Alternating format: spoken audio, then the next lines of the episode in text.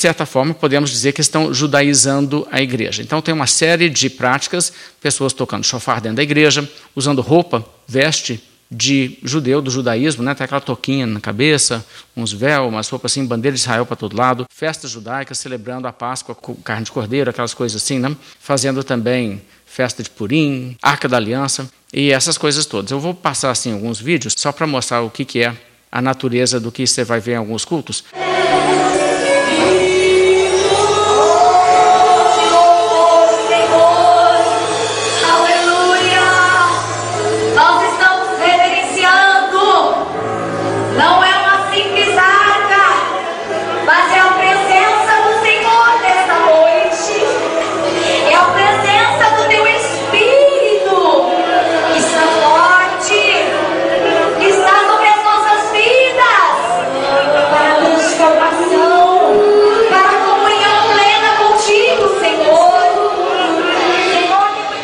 Aqui a gente está vendo uma cena que aconteceu em uma igreja quadrangular.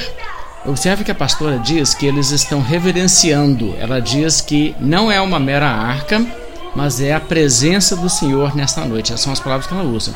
Agora, né, tratar que esse objeto é a presença de Deus entre eles, e eles estão tocando o objeto, estão levando as pessoas para ir lá e tocar no objeto, né, coisa que, claro que a Arca da Aliança no Velho Testamento não era para se tocar nela, né?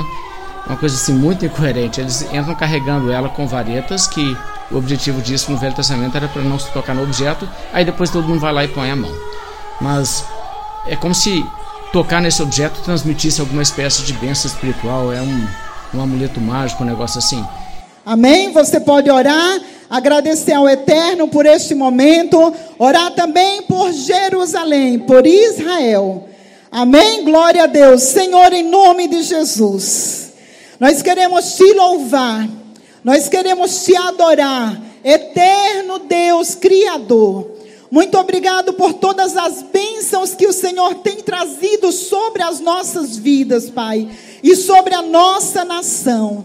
Nós te louvamos, ó Pai, e nós estamos reunidos aqui porque nós amamos Israel, nós amamos Jerusalém, e nós queremos abençoar aquela nação, nós queremos abençoar aquele povo. Ó Deus, como a tua palavra nos ensina que devemos orar que haja paz em Israel, que haja shalom em Israel, assim como também sobre a nossa nação, o Brasil, e que haja shalom em cada coração nesta noite. Nós te pedimos, eterno Deus, e nós te agradecemos. Amém. Com muita reverência agora, nós vamos cantar o hino nacional de Israel que é Hatikva, significa a esperança. Amém? O que nós estamos vendo agora são cenas de uma igreja quadrangular também chamada Parque das Nações. E aqui eles estão com bandeiras de Israel para todo lado. Tem gente com aquela touca de oração na cabeça.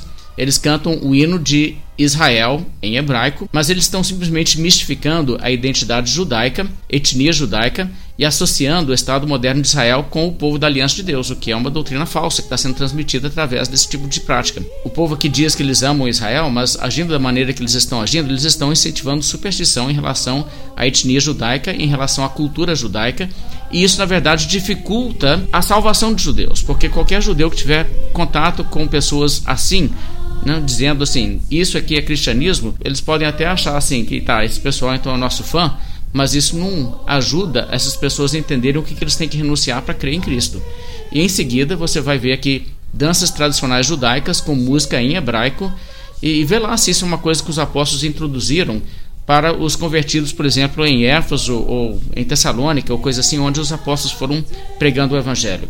Isso aqui não é uma prática cristã. Eles então essas vestes tradicionais judaicas, o nome Jesus pronunciado Yeshua, como se isso fosse uma coisa importante. Deixa eu dizer uma coisa sobre isso.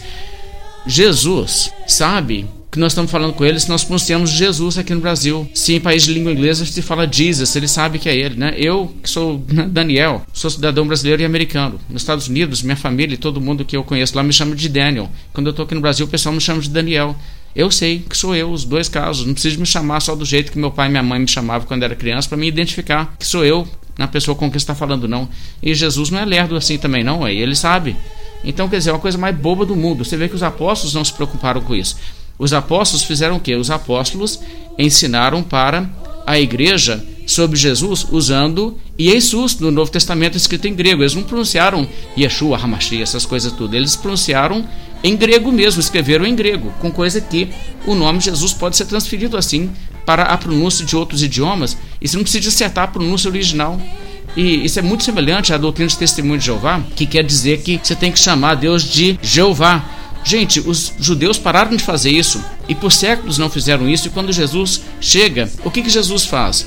O próprio Senhor Jesus, quando cita o Velho Testamento, onde estava ali o nome de Deus, ele não fala o nome de Deus. O que ele fala é o Senhor, na língua grega, né? Curios. Quer dizer, ele não está preocupado com isso aí. E então a gente não tem que preocupar também, ah, mas se no texto bíblico está escrito o nome de Deus, a gente tem que falar Jeová ou Yahvé, o que for. Não, isso não vem ao caso e não convém para cristãos fazer. Nós temos que imitar o exemplo de Jesus aqui, que Jesus sabia muito bem do que ele estava falando.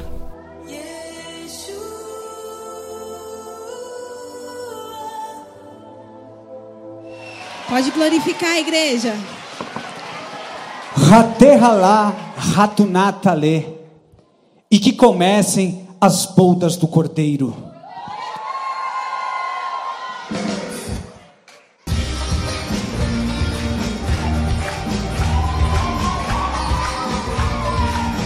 Essas meninas estão com as vestes que nós compramos em Israel, no Monte Sinai, em Jerusalém. E eu gostaria que vocês depois no final passassem ali para a gente estar tá colocando é, a venda num valor considerável, porque isso tem muito valor para nós.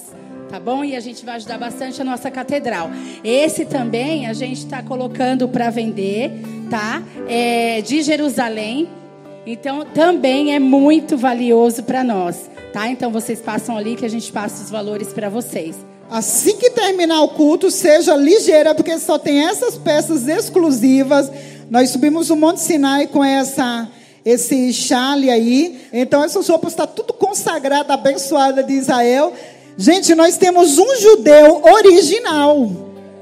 Cadê o judeu que é da igreja do, da Mica, né, pastor? É o Abinadab? Abi, se coloque em pé, por favor, Abinadab. Ele é descendente de judeu. Eu já fui lá, encostei assim, falei: dá licença, Abinadab, deixa eu pegar a bênção. Porque o Salmo 122, 6 diz que quem ama Israel, ora pelo povo judeu, é abençoado. Então nós temos o prazer de ter um judeu e aqui. E por último, você vai ver aqui uma cena de pessoas tocando chofar. É como se aquilo ali também fosse bento, fosse uma coisa que você tem que fazer desse jeito, porque isso aí tem um, um poder mágico, um poder sobrenatural. É pura superstição, mais uma vez. E essas cenas usando o chofar é de um congresso dos Gideões.